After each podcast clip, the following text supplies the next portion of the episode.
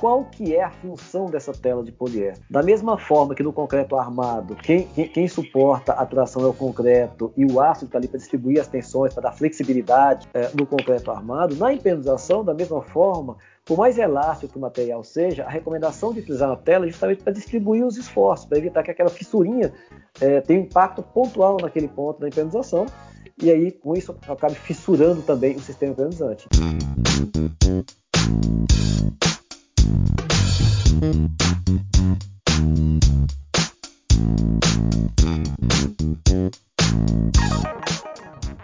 Fala engenheiros e engenheiras, pegue sua trena, seu capacete, amarre sua bota e sente com a gente, que vai começar mais um papo de engenheiro.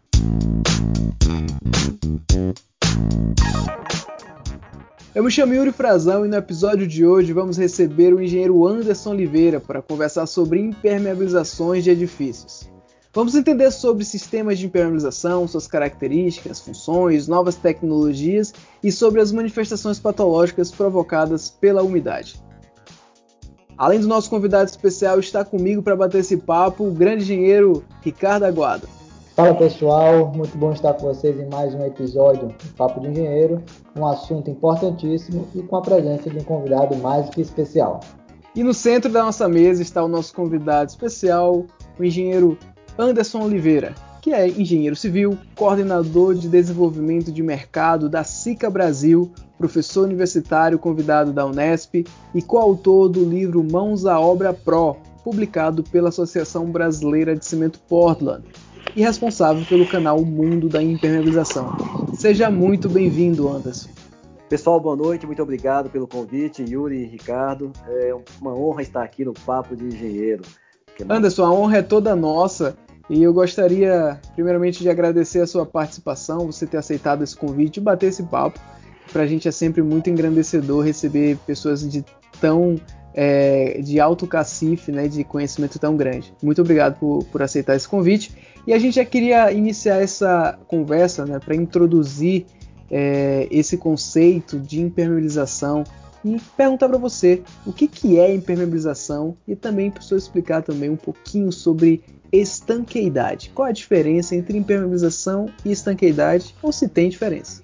Olha só, uma pergunta muitíssimo interessante, muitíssimo interessante. Bom, quando a gente fala é, em impermeabilização e estanqueidade, aparentemente a diferença é conceitual. Né? Ah, é muito parecido e etc. E por vezes eu falo com meus alunos.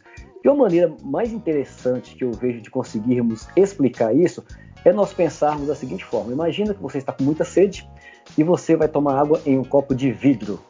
Então, o vidro é um material impermeável. Eu peguei o copo no armário e ele está ali, impermeável. Coloquei ele em cima de uma mesa e coloquei água dentro. Então, o vidro material impermeável do copo e o copo está estanque, cheio de água. Eis que eu, para tomar essa água, eu me distraio, tiro ele da mesa e viro o copo antes de colocar na minha boca. Essa água derrama. O vidro continua impermeável, ele não mudou a característica dele, mas o copo já não está mais estanque. Então, o que, que mudou? Né? Uh, a percepção é que as próprias normas técnicas definem a, a impermeabilidade como uma característica de um material. Eu compro uma manta asfáltica, independente do fabricante, Uh, se eu mandar lá o WPT, o IPT vai fazer teste de pressão da água, com carga d'água, de acordo com a norma de manta asfáltica, e ela vai estar impermeável. Eu, às vezes, essa mesma manta, se for mal aplicada em uma laje, essa laje não vai ficar estanque. E, e o cliente confunde, poxa, se eu comprei um material impermeável, por que minha laje está vazando? Porque foi mal aplicada ou a escolha do produto é, é, é errada. Então, a diferença está em exatamente a impermeabilidade é uma característica do produto enquanto a estanqueidade é da área e depende de uma série de coisas. Né? Da escolha correta, da aplicação correta e do uso correto. Porque às vezes o cara fala, o copo está perfeito, eu vou usar perfeito, o copo caiu, quebrou. Então também vai perder a estanqueidade. Da mesma forma, nós temos lajes muito bem impermeabilizadas da forma correta e que depois alguém passa e danifica a, a camada de impermeabilização. Então não é apenas um conceito, é uma definição normativa, mas fica mais fácil de ver quando, gente, quando nós fazemos essa comparação, essa alusão com, com coisas do dia a dia nosso. Maravilha, Anderson. Uma coisa que eu tenho certeza que muitas pessoas têm dúvida, né, principalmente aí nossos ouvintes, é na hora de escolher o sistema de permeabilização. A gente sabe que existem vários sistemas, depende de muitas variáveis. E aí eu queria que você trouxesse para a gente aí quais os principais sistemas que a gente tem no mercado, qual que a gente utiliza mais, os parâmetros que a gente precisa se atentar. Fala um pouquinho sobre isso para a gente. Perfeito, Ricardo. É, eu, eu, costumo fazer a seguinte comparação. É, você fez uma pergunta muito bem elaborada e isso é muito interessante. Normalmente a pergunta que vem para a gente é qual é o melhor sistema que existe. E aí eu brinco, depende. Qual é o melhor carro que existe? Né? De, tudo depende para que você quer. Alguns vão falar, o melhor carro é uma Ferrari. Tá, mas eu quero fazer uma viagem para o Jalapão. Opa, já não é uma Ferrari. Aí eu preciso de um 4x4. Então tudo depende, como você mesmo disse, da área, da avaliação, da estrutura e etc.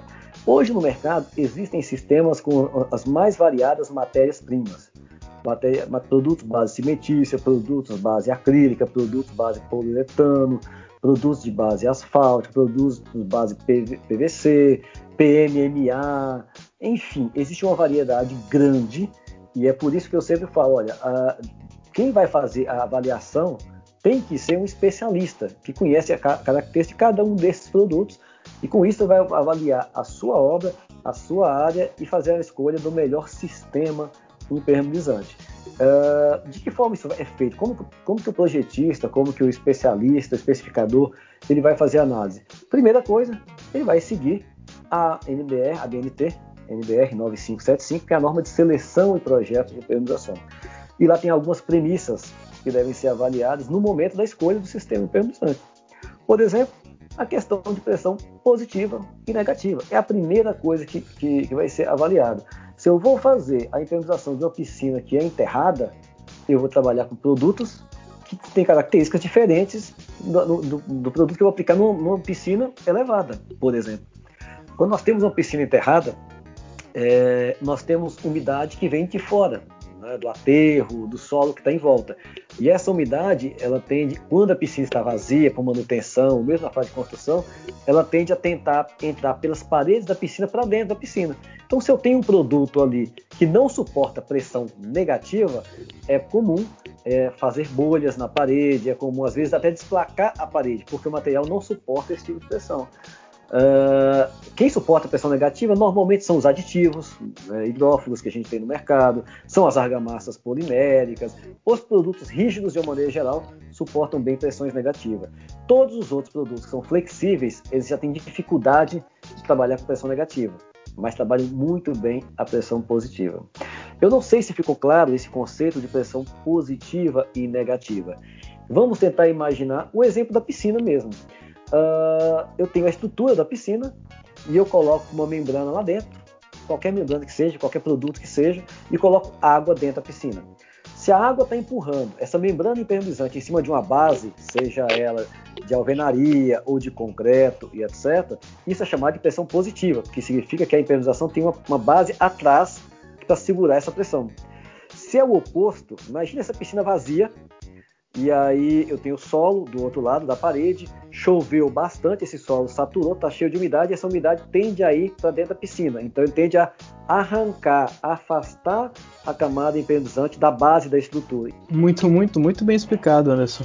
É, inclusive esse é um ponto né, que já estava aqui na nossa no nosso hall de perguntas, você explicar um pouco sobre o que era pressão negativa, o que é pressão negativa e pressão uhum. positiva, você já fez uma belíssima explicação, né? Até recentemente é, eu tive um caso de uma inspeção que a gente foi fazer, um problema no apartamento e umidade presente pela fachada, né? Se penetrando pela uhum. fachada, infiltrando.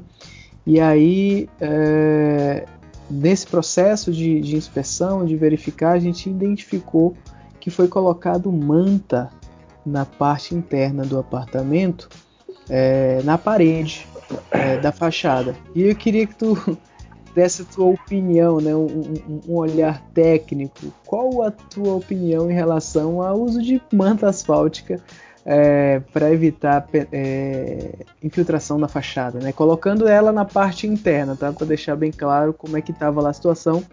Ah, ela foi aplicada no quarto. Né? Então o, o, o maçarico foi aplicado ali para aderir com a parede interna. Qual a tua opinião sobre isso?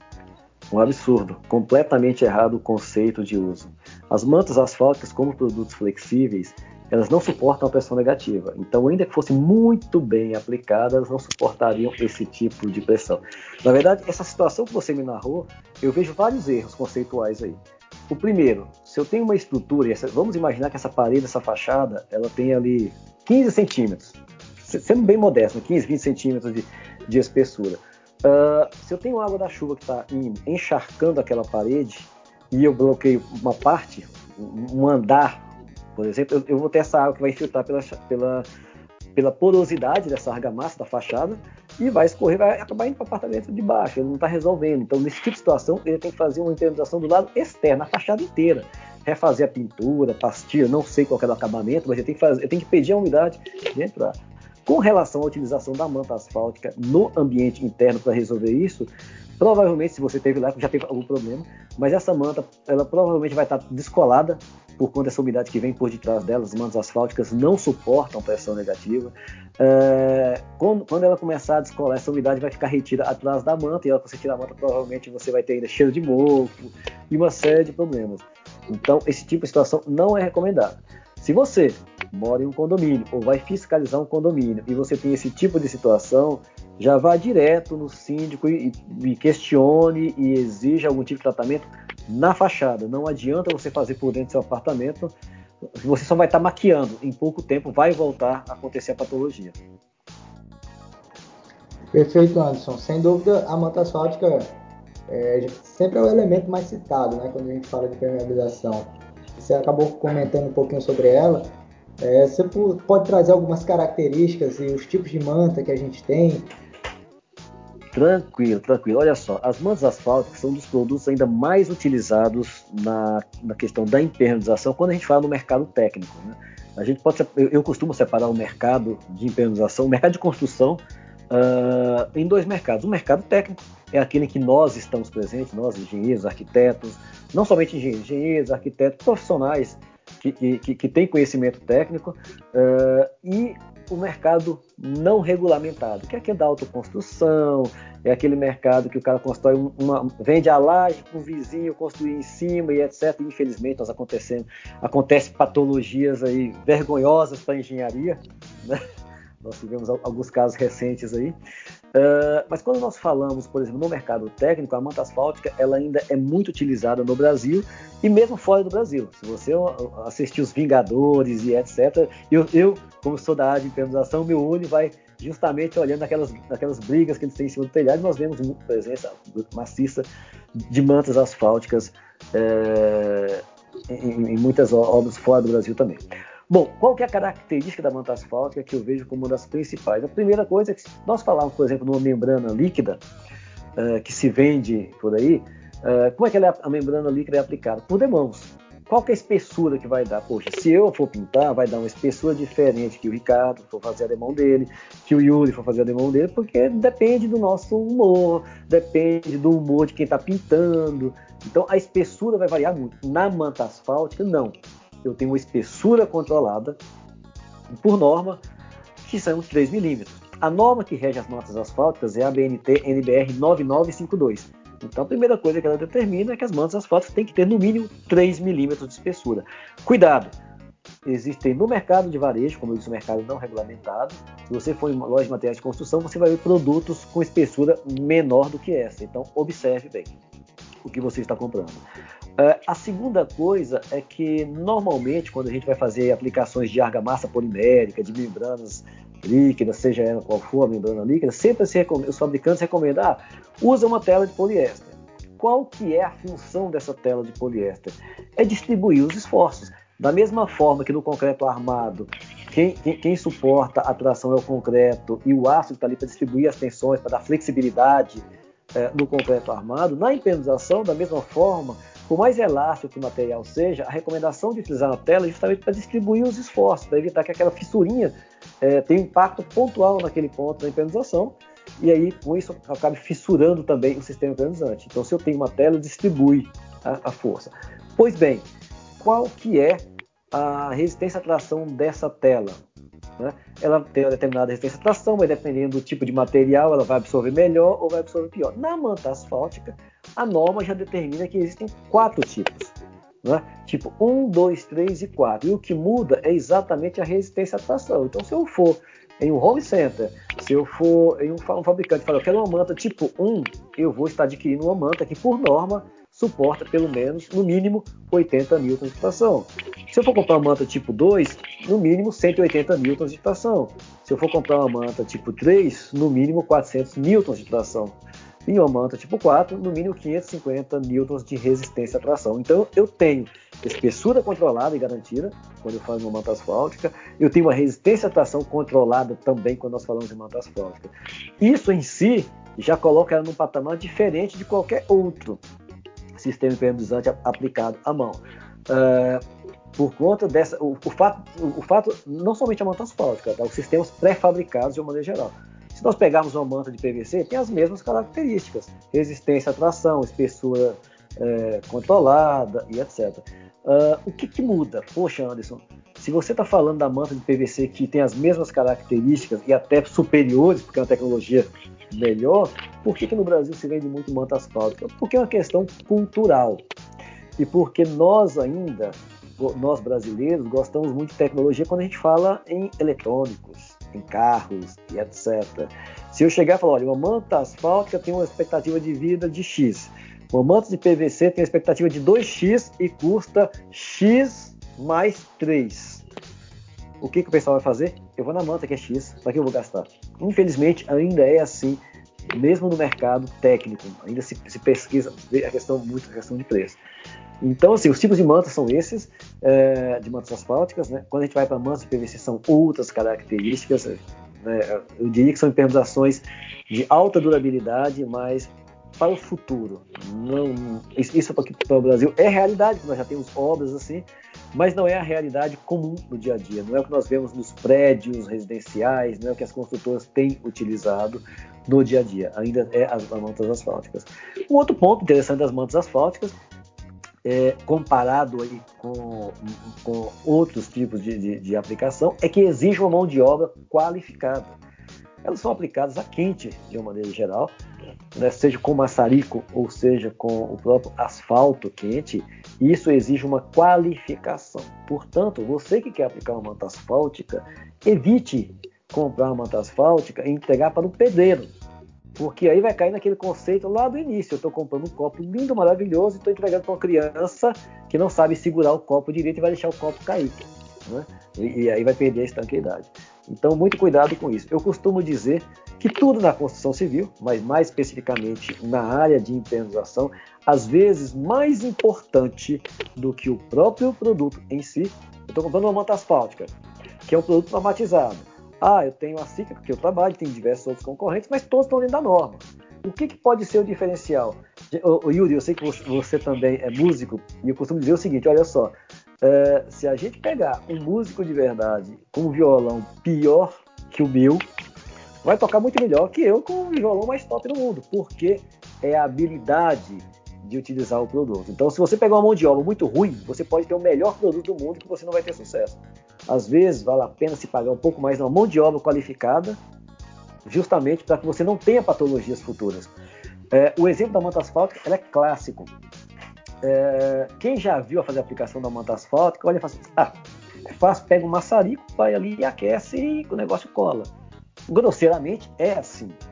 Né? É, só que na prática é um pouco diferente. Se ele não aquecer na temperatura e na quantidade correta, a manta não vai, não vai aderir, não vai colar. Se ele aquecer demais, ele vai estragar o estruturante, vai derreter a manta, porque a manta, né, sob a temperatura, ela acaba amolecendo. Então, exige muita qualificação técnica.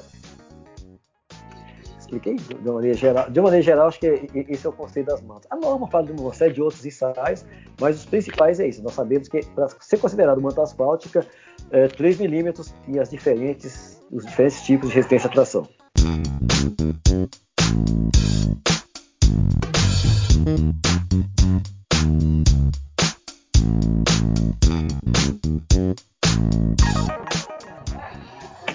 Muito, muito bom, Anderson. É, acho que o pessoal vai entender certamente como nunca uh, o que, que é uma manta asfáltica. Né? Tu citaste aí a questão da, da, manta líquida, né? Vamos, vamos chamar assim, né? Que para a gente poder fazer a indagação. É, é muito comum a gente ouvir isso. É, comercialmente, então, é, é, exato, é muito comum. Manta líquida, a revolução do mercado. É, e eu queria te perguntar: é correto esse termo, Anderson? Ou é um nome inapropriado, tecnicamente? Vamos falar aqui para os nossos ouvintes, engenheiros e arquitetos. Muito boa pergunta. Olha só. De acordo com a norma NBR 9575, que é de seleção e projeto de impermeabilização, tudo que é considerado manta, ele vem de, ele é pré-fabricado. Então a manta líquida que a gente vê nos mercados aí nos home centers, ela não vem pré-fabricada, vem no balde e nós vamos aplicar. Então assim, o conceito seria membrana líquida. Né? O nome correto seria membrana líquida. E por membrana líquida, aí vem um outro grande erro. O que é uma membrana líquida? Uma série de coisas. É, no, no, Brasil, nós temos membranas líquidas de base acrílica, de base poliuretano, de base silicone, de base PMMA, tem diversos produtos. Mas se você for no home center, você vai achar basicamente é acrílica, porque é mais barata. Né? É, e isso, por vezes, priva os nossos, os nossos é, consumidores de tecnologias mais elevadas. Se você pegar a ficha técnica de qualquer um dos fabricantes das membranas líquidas acrílicas, você vai perceber lá tem, tem um, letrinhas pequenininhas lá embaixo falando que a cada três anos, para você manter a estabilidade, a flexibilidade, etc., você deve passar uma nova demão. E aí nós pegamos alguns fabricantes que falam, aplica uma demão e meio e bota o, o, o, revestimento cerâmico em cima. Como é que você vai fazer a manutenção no negócio desse? Então é isso que eu falo que é muito importante nós termos uma orientação técnica e entendermos. Ah, Anderson, quer dizer que eu não posso comprar uma membrana líquida lá no home center e aplicar e colocar por cima? Pode. Mas você não tem que ir no consumo mínimo que está falando lá na ficha técnica. Uh, vou dar um exemplo diferente, Yuri, que acho que fica mais fácil de entender.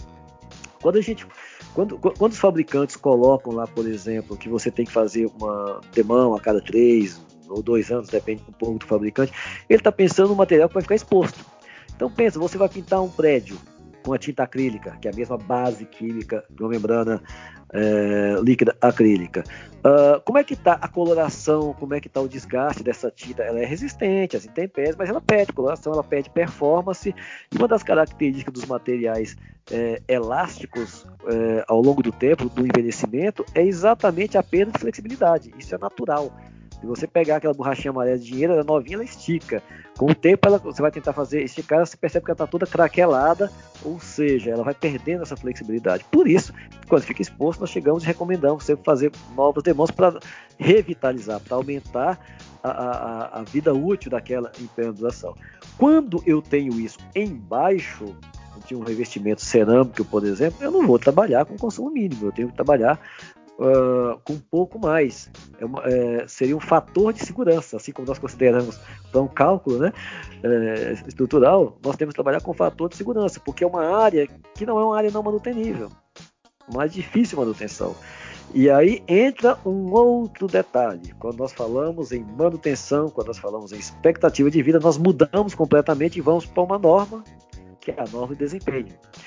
Então, hoje não é mais cabível nós engenheiros que estamos, eh, muitos de nós estão trabalhando com obras financiadas pela Caixa Econômica, que tem que assinar aquele documentinho lá que atende à norma de desempenho. Como é que eu garanto que, que, que a minha impermeabilização vai atender à norma de desempenho? se eu estou colocando um produto mais barato que eu tenho que dar manutenção a cada três anos e etc, etc. Então nós precisamos abrir um pouco mais a nossa cabeça e, e interpretar exatamente é, o que, que nós queremos, né? É sentar com o cliente e falar assim, muito bem, estamos financiando a sua obra, você vai ficar pagando aqui por um tempão, dependendo do, do financiamento, às vezes 20 anos o cara vai ficar pagando lá. Uh, já que eu estou fazendo o projeto, que você me contratou para acompanhar isso daqui, vamos pensar em expectativa de vida. Que tipo de. Qual é a expectativa de vida que você imagina? Se o cara não falar, você sabe que a norma de desempenho ela estabelece prazos mínimos, né? Mas você pode sentar com o seu cliente e, e, cima de, em cima disso discutindo com ele. Falar, olha, é, para maior durabilidade da construção, vamos trabalhar com um sistema que é um pouco mais caro e etc. É, uma coisa que eu acho, assim, particularmente eu acho ridículo, é a forma com que se impermeabiliza fundações no Brasil. Fundação, é, como é algo que fica escondido, fica embaixo da terra, as pessoas não veem, eles vão lá no home center e vão comprar e passar duas demãos de um produto qualquer. E eu acho que a área mais crítica que tem é a fundação. Fundação é a base. Né? Como o próprio nome diz, é a base. Se ela estiver ruim, todo o resto vai estar ruim. E aí eu, eu sempre faço a seguinte comparação. Uh, imagine que eu tenho uma sacada e eu fiz a impermeabilização da sacada e está vazando. Puxa vida, eu vou ter que gastar. O que, que, eu vou gastar? Eu vou gastar ali quebrando revestimento cerâmico que está em cima uh, da fachada para chegar na impermeabilização e refazer. É caro? É caro, mas é possível. E a casa, se não impermeabilizar a fundação? Ele não tem como quebrar a casa para chegar na fundação e refazer. Então, é, vai fazer tratamentos paliativos e paliativos e paliativos, e é exatamente por isso que a patologia mais frequente no Brasil inteiro é a que nós chamamos de umidade ascendente. É um erro clássico construtivo de projeto. Né? É, o, o, é o profissional responsável pela obra que não teve ou conhecimento ou argumento suficiente para convencer o proprietário. Aqui é o mais importante. Mais importante do que você comprar aquele porcelanato lindo, maravilhoso que a sua esposa vai ver, espera um pouquinho, não pensa no porcelanato agora. Nesse momento nós estamos na fase de fundação e nós precisamos proteger todo o restante da casa. Senão vou ter que quebrar o seu porcelanatinho para poder refazer essa parede cheia de mofo aqui em pouco tempo. Né? Então é de extrema importância conhecer é, as características com que a umidade ela entra dentro da habitação. E essa é a mais clássica de todas. Todo solo tem umidade estrambelhar falar, né? Mas que nada, Anderson, foi muito bom, sempre muito bom.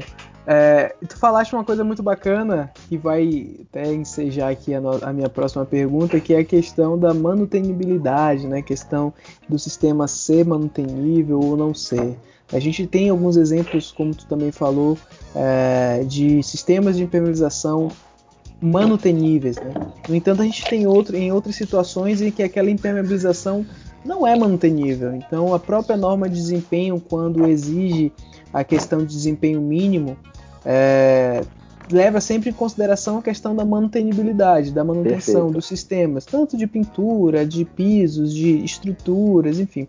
Uh, e a impermeabilização não é diferente. Ela, inclusive, posiciona é, separadamente, né, ela, ela, ela, define aqui a, a norma de desempenho, né, 15575, fala sobre impermeabilização manutenível sem quebra e, impermeabilização manutenível com quebra. Né? Ou seja, Perfeito. só é manutenível se quebrar. O que, o que para mim seria um termo de não manutenível, né? Mas, uhum. mas tudo bem, ela determina dessa forma. A grande pergunta é: uh, qual é a tua visão em relação a isso, em relação a este ponto de manutenibilidade? Qual a importância que um projetista de impermeabilização precisa ter para definir o sistema correto, dimensionar o sistema correto, visando uma vida útil de projeto mínima estabelecida pela norma, entendendo que sendo aquela situação a impermeabilização não é possível fazer manutenção, como por exemplo uma manta asfáltica numa laje de estacionamento, de pilotis, né? então não tem como fazer manutenção se eu não quebrar aquela manta, ou aplicar uma outra impermeabilização por cima, se for o caso, mas enfim, aí eu já estou trocando o sistema. Então qual a importância que nós, engenheiros, arquitetos, projetistas, precisamos ter em mente para que a gente possa ter sistemas mais duráveis e que atingem a vida útil de projeto? Primeira coisa, conhecimento. É o que a gente precisa ter. Agora vamos destrinchar sua pergunta em várias partes. Uma coisa muito importante é que a norma de desempenho, ela quase não usa a palavra impermeabilização, ela usa estanqueidade. É critério de estanqueidade, ela fala estanqueidade. Ou seja, para a norma de desempenho, naquela área, se eu vou trabalhar, e aí voltando um pouco com o que nós falamos, se eu vou trabalhar com manta líquida, se eu vou trabalhar com manta asfáltica, com manta de PVC, não interessa. É uma característica é, do sistema. Então, quando ele fala em sistema, e aí vem outra definição, o que é sistema? A manta asfáltica é um sistema? Não. Para a norma de desempenho, eu tenho a manta, eu tenho a estanqueidade, ela exige estanqueidade, né? Por exemplo, no sistema de piso, no sistema de cobertura. Então, a manutenibilidade, ela está no sistema como um todo. Então, esse é o primeiro conceito. É claro, se eu vou fazer, por exemplo, um sistema de cobertura de um prédio, eu posso trabalhar com uma membrana líquida? Pode. nós, enquanto projetistas, podemos colocar lá, olha, é, expectativa de vida de 20 anos utilizando um determinado produto, desde que a cada um ano e meio, a cada dois anos, seja feita vistoria e duas novas demãos do produto tal. Então, ela aceita essa questão de manutenibilidade. Né, para áreas que são de fácil manutenibilidade. Agora, como é que eu vou falar na piscina? Olha, você vai trabalhar com uma, uma membrana líquida e a cada três anos você vai quebrar a piscina e, e fazer? Não, não dá. Exatamente por isso que a própria norma de desempenho ela cita piscina como uma área que tem que ter é, é, é uma expectativa de vida de 20 anos, por, por conta dessa dificuldade. Agora, é, não significa que eu vou ter que esperar 20 anos para ir lá e olhar, putz, aqui o rejunte está solto. Não. Essas, essas manutenções de verificação de rejuntes, é, de cerâmica, ou mesmo da própria tubulação, porque às vezes o cara vai lá, toca uma bomba, estoura um, um, um ele toca um cano, seja de elétrica ou seja de, de, de, hidráulica e etc., e não avisa ninguém da impermeabilização. E aí começa a pingar isso e quando vê, o, o, porque a água ela começa com a gotinha e vai aumentando, vai aumentando. Quando vê, está um negócio grande lá, né? Então a questão da manutenibilidade é exatamente isso: é monitorar de tempos em tempos. E assim que você detectou alguma coisa, já entra na intervenção e faça o reparo rápido antes que isso aumente. Né? Então, é, basicamente é isso: é, nós precisamos ter conhecimento conhecimento de sistemas, conhecimento é, de como fazer essa manutenção e pensar que nós estamos tão acostumados, Yuri, que nós somos capazes de passar é, alguns nossos, das pessoas, que nossos colegas engenheiros que aqui que residem em apartamentos, eu gostaria de pedir para que vocês, quando andassem no térreo, olha nas calçadas que vocês estão pisando ou olha no playground. Quantas fissuras vocês estão vendo na exatamente onde vocês estão pisando? Quem, principalmente quem tem concreto, quem tem quadra lá. Pense que embaixo dessa fissura tem uma manta, ou tem um sistema impermeabilizante. A fissura que você joga a bola na quadra e às vezes não percebe, é, para o sistema impermeabilizante lá embaixo, a cada dia de sol e chuva, que ela dilata e contrai, aquela fissura está mordendo o sistema impermeabilizante. E em algum momento vai romper o sistema impermeabilizante. Então a manutenção, às vezes, não é na impermeabilização provavelmente dita, é no sistema como um todo. Nós observamos, opa, surgiu uma fissura aqui, eu preciso colocar o selante, eu preciso reparar isso aqui de alguma forma antes que isso danifique a impermeabilização de uma maneira geral. Mas o mais importante para o projetista, pensando na expectativa de vida, é conhecimento, é entender que custo está diametralmente oposto à durabilidade. Então, se eu quero pegar um sistema que é muito baratinho agora, você pode ter certeza que ele não vai durar lá. Então, se você pegar os projetos de impermeabilização dos grandes projetistas, você vai ver que áreas não manuteníveis, piscinas e etc., são manta dupla, por vezes colado com mais uma camada de asfalto, que é justamente é, uma forma de aumentar a expectativa de vida para atender essa dificuldade de manutenção. Perfeito, Anderson. Maravilha essa colocação. Vamos puxar um pouquinho o assunto aí para um pouco da inovação. Você que está aí no, no meio e vive é, é, em alerta sobre essas novas tecnologias que a gente tem.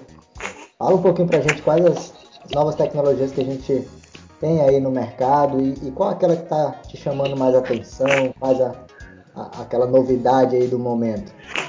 Olha só, a SIC é uma empresa fazer um pouquinho de propaganda, mas é assim como a empresa suíça, e eu tive a oportunidade de, em novembro do ano passado, estar lá, justamente participando é, de um grupo técnico que, onde nós propusemos diversas inovações. E eu tive a oportunidade de conhecer os laboratórios e ver muita coisa legal que nós não temos aqui no Brasil. Por exemplo, quando a gente fala em termos de, de concreto impermeável, ah, eu não vou colocar um aditivo para que o concreto fique impermeável. Por vezes, a grande maioria dos nossos colegas engenheiros é, entende que é somente o concreto. E não é o concreto. O que é o concreto impermeável? Pô, o concreto, de uma maneira geral, é, eu costumo brincar com meus alunos, cara, o concreto é a receitinha do bolo da sua avó. Só que cada um faz, de forma, faz um bolo diferente. Né? Então, é cimento, areia, é agregados, é aditivos. Mas o que, que faz o concreto ser diferente, ter uma resistência maior e etc? É exatamente o jeitinho que cada que cada um vai fazer o seu traço. Quer dizer, é, é como você modifica a receita. Os componentes básicos são os mesmos, né? mas existe uma forma, um temperinho diferente, uma forma de preparar diferente. Beleza. Uh, quando eu falo em concreto impermeável, hoje a gente vê, ouve muito falar em concreto autocicatrizante que é uma tecnologia fantástica. É você fazer o concreto trabalhar a seu favor. Se fissura, ele auto fecha a fissura. Olha que coisa maravilhosa. Só que existem, ex, existem pontos falhos, na, na, na, não na tecnologia, mas na forma com que se usa, de maneira geral, no Brasil. O cara vai lá, compra aditivo, coloca, e tem grandes vantagens. Tem grandes vantagens. É, é, a, a, sua mão de obra cai bastante. Se nós formos trabalhar, por exemplo, vamos imaginar, vamos imaginar que nós vamos fazer um reservatório enterrado, abaixo do nível do solo, claro, é, e eu vou trabalhar com um aditivo desse, um aditivo cristalizante integral. Ele faz a mistura, ele lança o concreto e está pronto. Qual foi a mão de obra para ele usar? É a mão de obra que ele já utilizaria. É o cara que vai fazer a vibração do concreto, é o cara que vai fazer o controle tecnológico e etc. Em um paralelo, se ele fosse usar um sistema impermeabilizante convencional, ele lançaria o concreto, esperaria o tempo para daí ele desformar o concreto. Depois a, equipe de mão de obra de aplicação de impermeabilização deveria ir lá lixar para tirar o desmoldante, para daí fazer a aplicação do produto, aguardar a cura, para daí pôr água. Olha como que muda. Então eu tenho um aditivo que eu vou colocar e vai, vai, vai, vai facilitar e vai baratear o sistema e baratear no, no, no seguinte quesito: tempo. Hoje tempo é dinheiro, é cronograma de obra. Pois bem, essa tecnologia já existe há algum tempo. O que, que as pessoas por vezes esquecem? Quando eu falo concreto, vem o caminhão lá, 6 metros, 5 metros cúbicos, 7 metros cúbicos. Uh, aí o cara para a concretagem no meio, né, fez, fez ali a laje do reservatório, para depois eu vir fazendo as, as, paredes do reservatório. Eu tenho concreto que dá diferente entre a laje e a parede. Então ali eu tenho uma fissura que é um problema eterno por mais que eu trabalhe com concreto impermeável. Eu tenho uma fissura que não é impermeável. Então hoje nós temos selantes e expansivos que, que atuam nessa área. Então, poucos minutos antes de concretar, ele chega ali, aplica um selante, certo? E esse selante ele vai ter a característica quando a água tentar passar por essa fissura, ele vai expandir e vai selar. É, esse mesmo selante você pode utilizar em tubulação de piscina. O cara vai lá, nós temos um exemplo, né, acabei de dar, um exemplo aí da, da, questão da manutenibilidade. O cara vai lá e tem que trocar uma tubulação. Acontece, faz parte. Quando ele colocar a tubulação, ele coloca um selante e faz o grauteamento. Né? Então, mais importante do que, do que é, é, às vezes a gente fala assim, ah, o concreto permeável, não é o concreto em si, mas são os acessórios que nós vamos utilizar para que a estrutura fique estanque. Pense sempre na questão da estanqueidade. Né? Para se ter estanqueidade, não é só um produto. É, seria se fosse somente concreto, concreto, mas eu vou ter tubulação que passa, né? eu vou ter fiação, eu tenho diversos detalhes.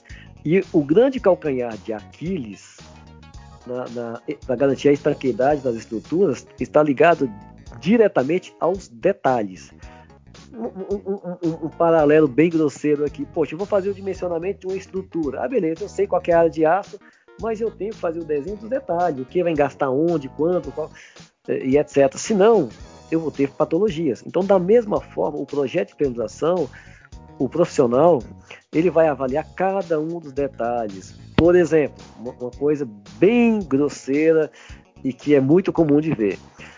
Uh, vamos fazer um, um, uma laje, impermeabilização de uma laje de um prédio de escritório. Então o cara vai lá, impermeabiliza aquela laje bonitinha, depois de tudo pronto, vem alguém para instalar o ar-condicionado. O que, que, ele vai fazer?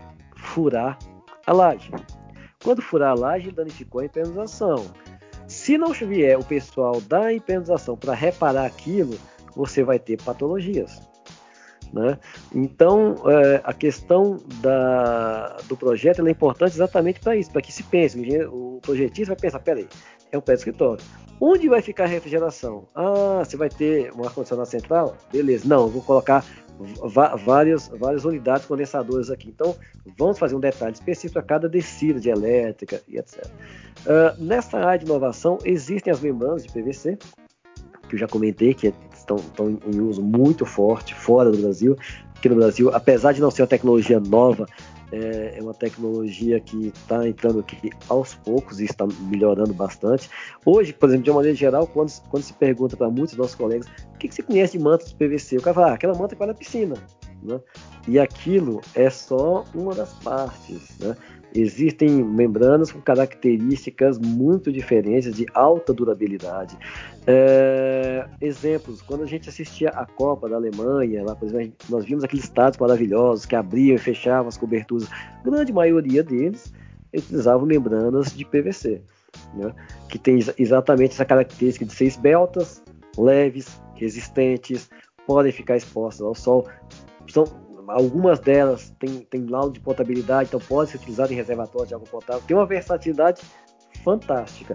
Mas, de novo, lembrando, quando eu falo em manta PVC que tem todas essas características, são mantas diferentes. É como falar, manta asfáltica posso utilizar em ponte, posso utilizar em laje, posso utilizar em reservatório. Não, eu posso, mas existem mantas diferentes, detalhes específicos para cada situação. Eu penso que a, a nós temos ainda inovações de produtos diferentes, nós temos aí já há algum tempo no Brasil a utilização de revestimentos de poliuretano para áreas transitáveis, que é um negócio é, fantástico, fantástico, de baixíssima espessura, baixíssimo peso estrutural e alta facilidade de manutenção, Yuri, que é o que nós estávamos comentando lá. Poxa, por vezes uma manta asfáltica embaixo da proteção mecânica, um estacionamento, é um negócio complicado eu fazer um reparo. É. E se eu não tivesse a manta asfáltica? Se eu não tivesse a proteção mecânica, eu tivesse um revestimento de altíssimo desempenho no piso, que eu vou chegar lá, vou ver aquele piso lindo, bonito, brilhante, é, ou não, ele pode ser antiderrapante, né, porque às vezes é uma área externa que vai pegar chuva e etc. Então imagine que eu tivesse um, que eu, que eu tenho hoje tecnologias que é um impermeabilizante que ele é impermeabilizante e é revestimento e acabamento ao mesmo tempo. E ao mesmo tempo, já caiu, uh, quebrou aqui, uma ferramenta caiu, quebrou. Como é que eu faço para fazer a manutenção? Vou ali, faço uma pintura, né, um tratamento pontual, porque ele já é o acabamento, então a manutenção dele é muito fácil. Então, assim, nós temos muitas inovações chegando no mercado. É, é questão da nossa engenharia absorver isso né? e adaptar para os nossos projetos do dia a dia.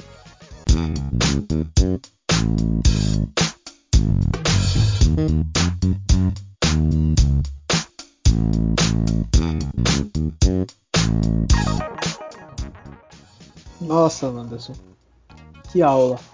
Muito bacana. É, mas eu queria entrar no assunto aqui é, sobre argamassa polimérica. É um, um, um, um, material que vem tomando gosto aí pela, pelos, pelos engenheiros, pelos arquitetos, construtores. O pessoal vem, vem gostando, né? vem falando muito, vem usando muito, muitas das vezes utilizando de forma errada, em momentos errados. Né?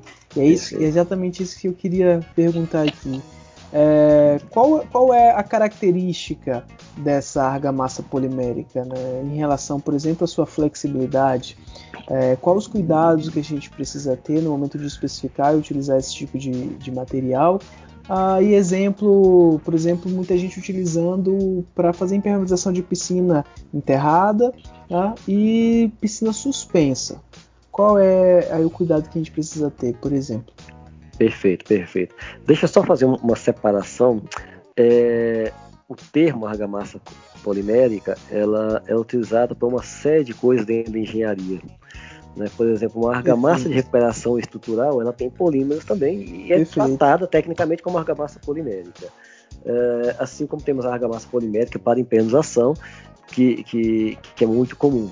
Por que, que temos que tomar cuidado com isso? Porque já chegou até nós, na SICA, um engenheiro que fez um projeto de recuperação estrutural e recomendava uma determinada argamassa polimérica da SICA que tem alta resistência. O comprador, a argamassa polimérica a argamassa polimérica, ele vai naquela argamassa polimérica de impermeabilização, que é mais barata. Por que é mais barata? Porque não tem a função estrutural. Não tem que dar é, FCK, não tem, que, não, não tem que ter a resistência que tem uma argamassa de recuperação estrutural. Então a gente precisa, enquanto engenheiros, principalmente a norma de desempenho, exige muito isso da gente, que a gente seja muito claro na hora de especificar para que seja comprada a coisa certa. Né? É, o nosso pessoal do 0800 eles são muito treinados para isso, a perguntar exatamente onde, onde o senhor vai usar, por que que vai usar? E aí conseguiu pegar e falar, opa, não pode. Porque com certeza o cara ia chegar e ia comprar o Cicatop 100 que, que tem no, numa loja e achar que isso ia fazer a recuperação de estrutura dele. Não ia. Pois bem, as argamassas poliméricas para impermeabilização. No mercado nós costumamos ter é, basicamente não dois tipos de argamassa polimérica, porque a norma de argamassa polimérica fala basicamente das argamassas rígidas, ok? Mas tem um outro produto no mercado que é bem parecido com as argamassas poliméricas, que o pessoal chama muito de resina termoplástica, são ou argamassas poliméricas flexíveis, que é um nome errado também. Uh, bom, quando nós falamos em argamassas poliméricas, são produtos rígidos. Então, eu trabalhar com ela em uma piscina enterrada, perfeito. Por quê? Porque vai suportar a pressão negativa. Então, se eu estou falando uma piscina pequena, trabalhamos com ela com tranquilidade. Mas se a piscina é muito grande, é uma piscina olímpica que é enterrada, opa! Aí eu preciso de um produto que suporte pressão negativa, mas ao mesmo tempo que tenha flexibilidade, porque são piscinas grandes, um grande volume de água, uma piscina olímpica, vários mergulhadores pulando, imagina o impacto disso em termos de estrutura. Então, se for simplesmente um produto rígido, não vai resistir. Né? Então, por isso que a gente tem que conhecer exatamente é, as diferenças entre a argamassa polimérica convencional e a flexível.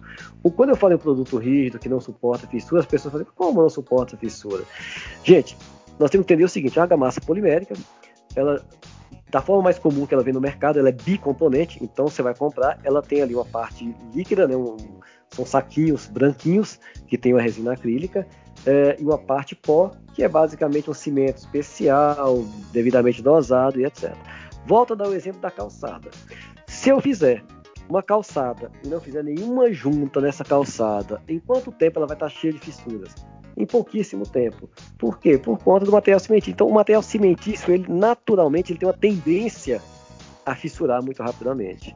Ah, Anderson, mas existe a argamassa polimérica flexível, né? posso dizer que a nomenclatura é errada. O que, que muda lá? Basicamente, o que vai mudar é a qualidade e o tipo da resina. Então, é uma resina que vai ser colocada e que essa resina vai formar uma nata impermeável e flexível. Por isso que ela é mais cara, ela é uma resina mais nobre, é uma resina mais pura, é uma resina diferente. Outro ponto importante, quando a gente fala em impermeabilização de piscinas é, com argamassas poliméricas e argamassa polimérica flexível, é a utilização da tela. Já disse aqui mesmo nesse bate-papo nosso, qual é a função da tela? É distribuir os esforços. Então, a pergunta que normalmente chega para a gente é assim: mas onde eu vou colocar a tela? Antes da primeira demão? Depois da primeira demão? Depois da segunda? E aí a gente tem que voltar isso para a equipe de aplicação, para o projetista e falar assim: muito bem, você projetou isso para ter quantas demãos? Porque a tela tem que ficar no meio, a função dela é ficar no meio. Né?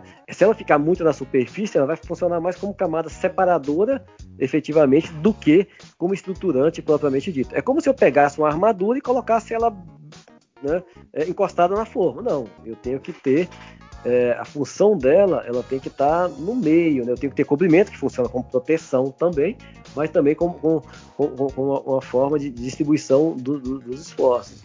Então, é, a posição da tela é de extrema importância e com relação à utilização em piscinas elevadas, Yuri, é possível, existem algumas piscinas feitas dessa forma, é, mas hoje, tendo em vista uma expectativa de vida que nós temos que dar de acordo com o nosso desempenho de 20 anos, se você entrar em contato com os fabricantes e falar assim, olha, alguém sabe falar, alguém pode me formalizar qual é a expectativa de vida de um sistema impermeabilizante para piscinas com argamassa polimérica, ninguém vai falar do que dura 20 anos, porque existem sistemas muito melhores e muito mais adequados para isso.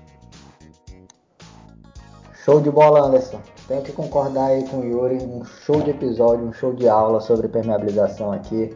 Tá? De antemão agradecer é, essa sua contribuição. E eu quero agora dar voz a é, imaginar que os nossos ouvintes aqui queiram fazer uma pergunta para você. Eu estou imaginando aqui, é, provavelmente a pergunta que eles fariam é sobre a umidade ascendente no pé de parede, né? O que fazer, como evitar, como resolver, isso é o grande terror aí desse pessoal. Perfeito, perfeito. Bom, como evitar a umidade ascendente? Fazendo a impermeabilização de forma correta na fase da construção. É a única forma de você evitar. Uh, por que, que essa é a única forma, Ricardo? Porque a umidade ascendente é a umidade que vem do solo, e independente da região do Brasil que você estiver, vocês estão aí no Maranhão, né? Uh, eu estou em São Paulo, mas eu sou de Minas, e qualquer lugar do Brasil que você cavar, em coisa de 20, 30 centímetros, você vai perceber que a terra vem úmida. Independente da época do ano, vai ter época que vai estar mais úmida e vai ter época que vai estar menos úmida, mas tem umidade. Então essa umidade, ela tende a subir, ela vai percolando pela porosidade da, do concreto, da fundação, da alvenaria, e se eu não fizer essa barreira, ela vai subir. Depois que essa umidade ela se instaurou dentro da alvenaria, é muito complicado, porque todos os tratamentos que nós vamos fazer, ah, nós vamos chegar ali, vamos quebrar o reboco podre, é, no mínimo até um metro, vamos aplicar ali quatro, três, três a quatro demãos de uma argamassa polimérica, porque tem que suportar a pressão negativa. Depois nós vamos rebocar. Então, depois que, depois que a umidade já está instaurada dentro da alvenaria, é muito complicado, porque o tratamento que a gente pode fazer são produtos superficiais. Então, vamos imaginar, nós vamos retirar ali o reboco podre, é, até a altura de mais ou menos um metro de, né, do, do reboco e fazer aplicação de 3 a 4 demãos de uma argamassa polimérica, depois chapisco, depois reboco e etc. Esse tratamento não impede a água de subir pela fundação e subir pela alvenaria, vai impedir ela de sair. E tanto que é comum em algumas regiões em que a umidade é muito grande, você faz tratamento até um metro, passou pouco tempo, a mancha não, não sai ali no, no metro que você tratou, vai sair acima. Né? Uh, mas isso é exatamente por quê? Porque todos os tratamentos que nós fazemos após são maquiagens. Né? É, eu costumo brincar com meus alunos assim: ó, pensa na menina que tem uma festa de formatura da amiga e no dia sai uma espinha. O que ela vai fazer? Coloca um monte de, de maquiagem e ninguém vai ver que ela está com espinha. É o que nós estamos fazendo. Nós estamos usando produtos que vão impedir a umidade, aquele cheiro de mofo, mas nós não estamos pedindo, não estamos impedindo que essa água continue subindo pela fundação. Então, infelizmente, isso tende a voltar após alguns anos, porque nós fazemos tratamento da parede, mas uh, isso continua no piso. Uh, se eu tenho um batente de madeira que eu não tirei para fazer o tratamento por detrás dele, esse batente vai apodrecer e ele vira um ponto que a água, a umidade continua subindo. Então, assim, infelizmente, os tratamentos pós eles são paliativos e tendem a não ter muita durabilidade. Acredito que muitas das pessoas que estão ouvindo aqui já fizeram tratamento parecido, depois de um tempo ele volta, mas volta exatamente por conta disso, porque a água continua subindo, infelizmente, a umidade continua subindo.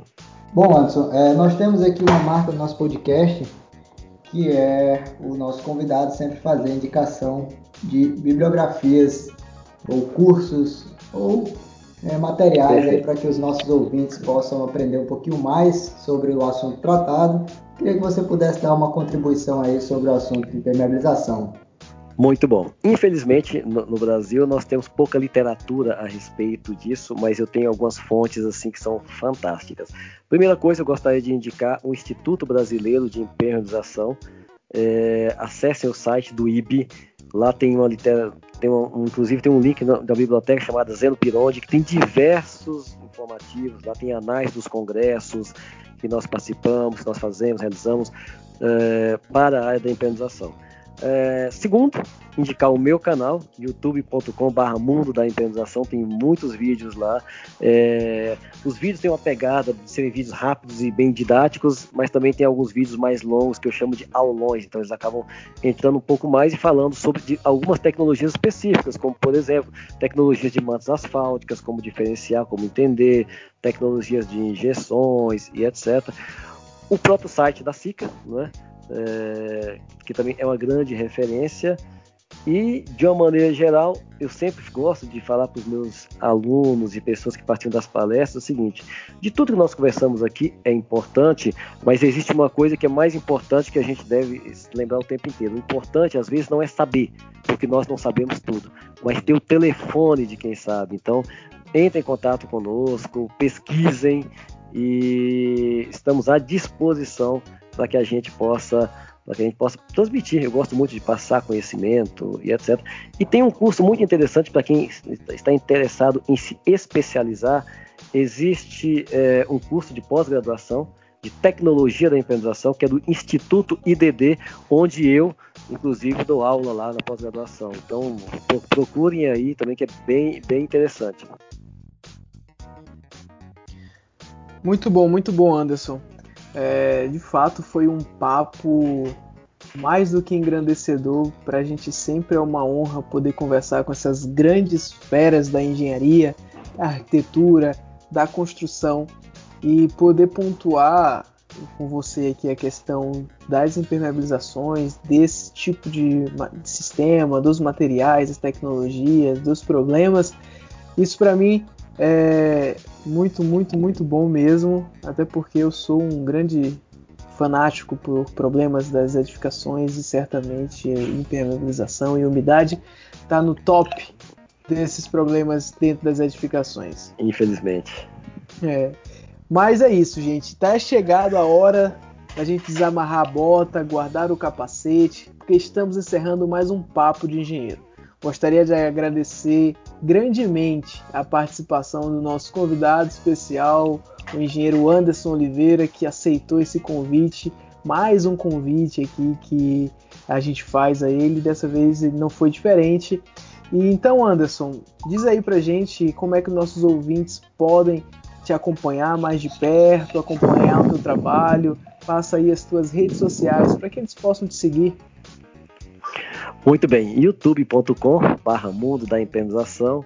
No Instagram é arroba mundo underline da underline impermeabilização. Me achem por lá. No, no Facebook é a mesma coisa, é mundo da impermeabilização. Muito fácil.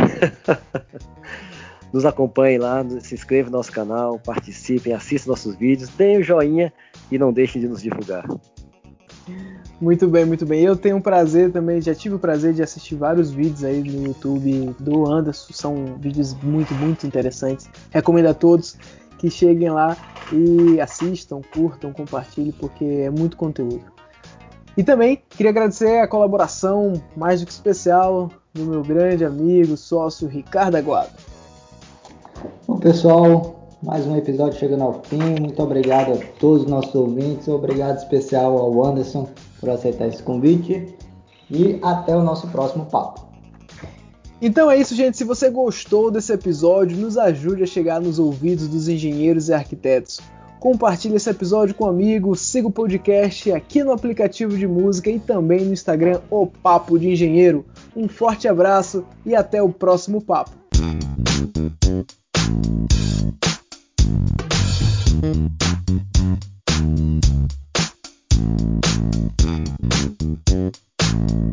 you.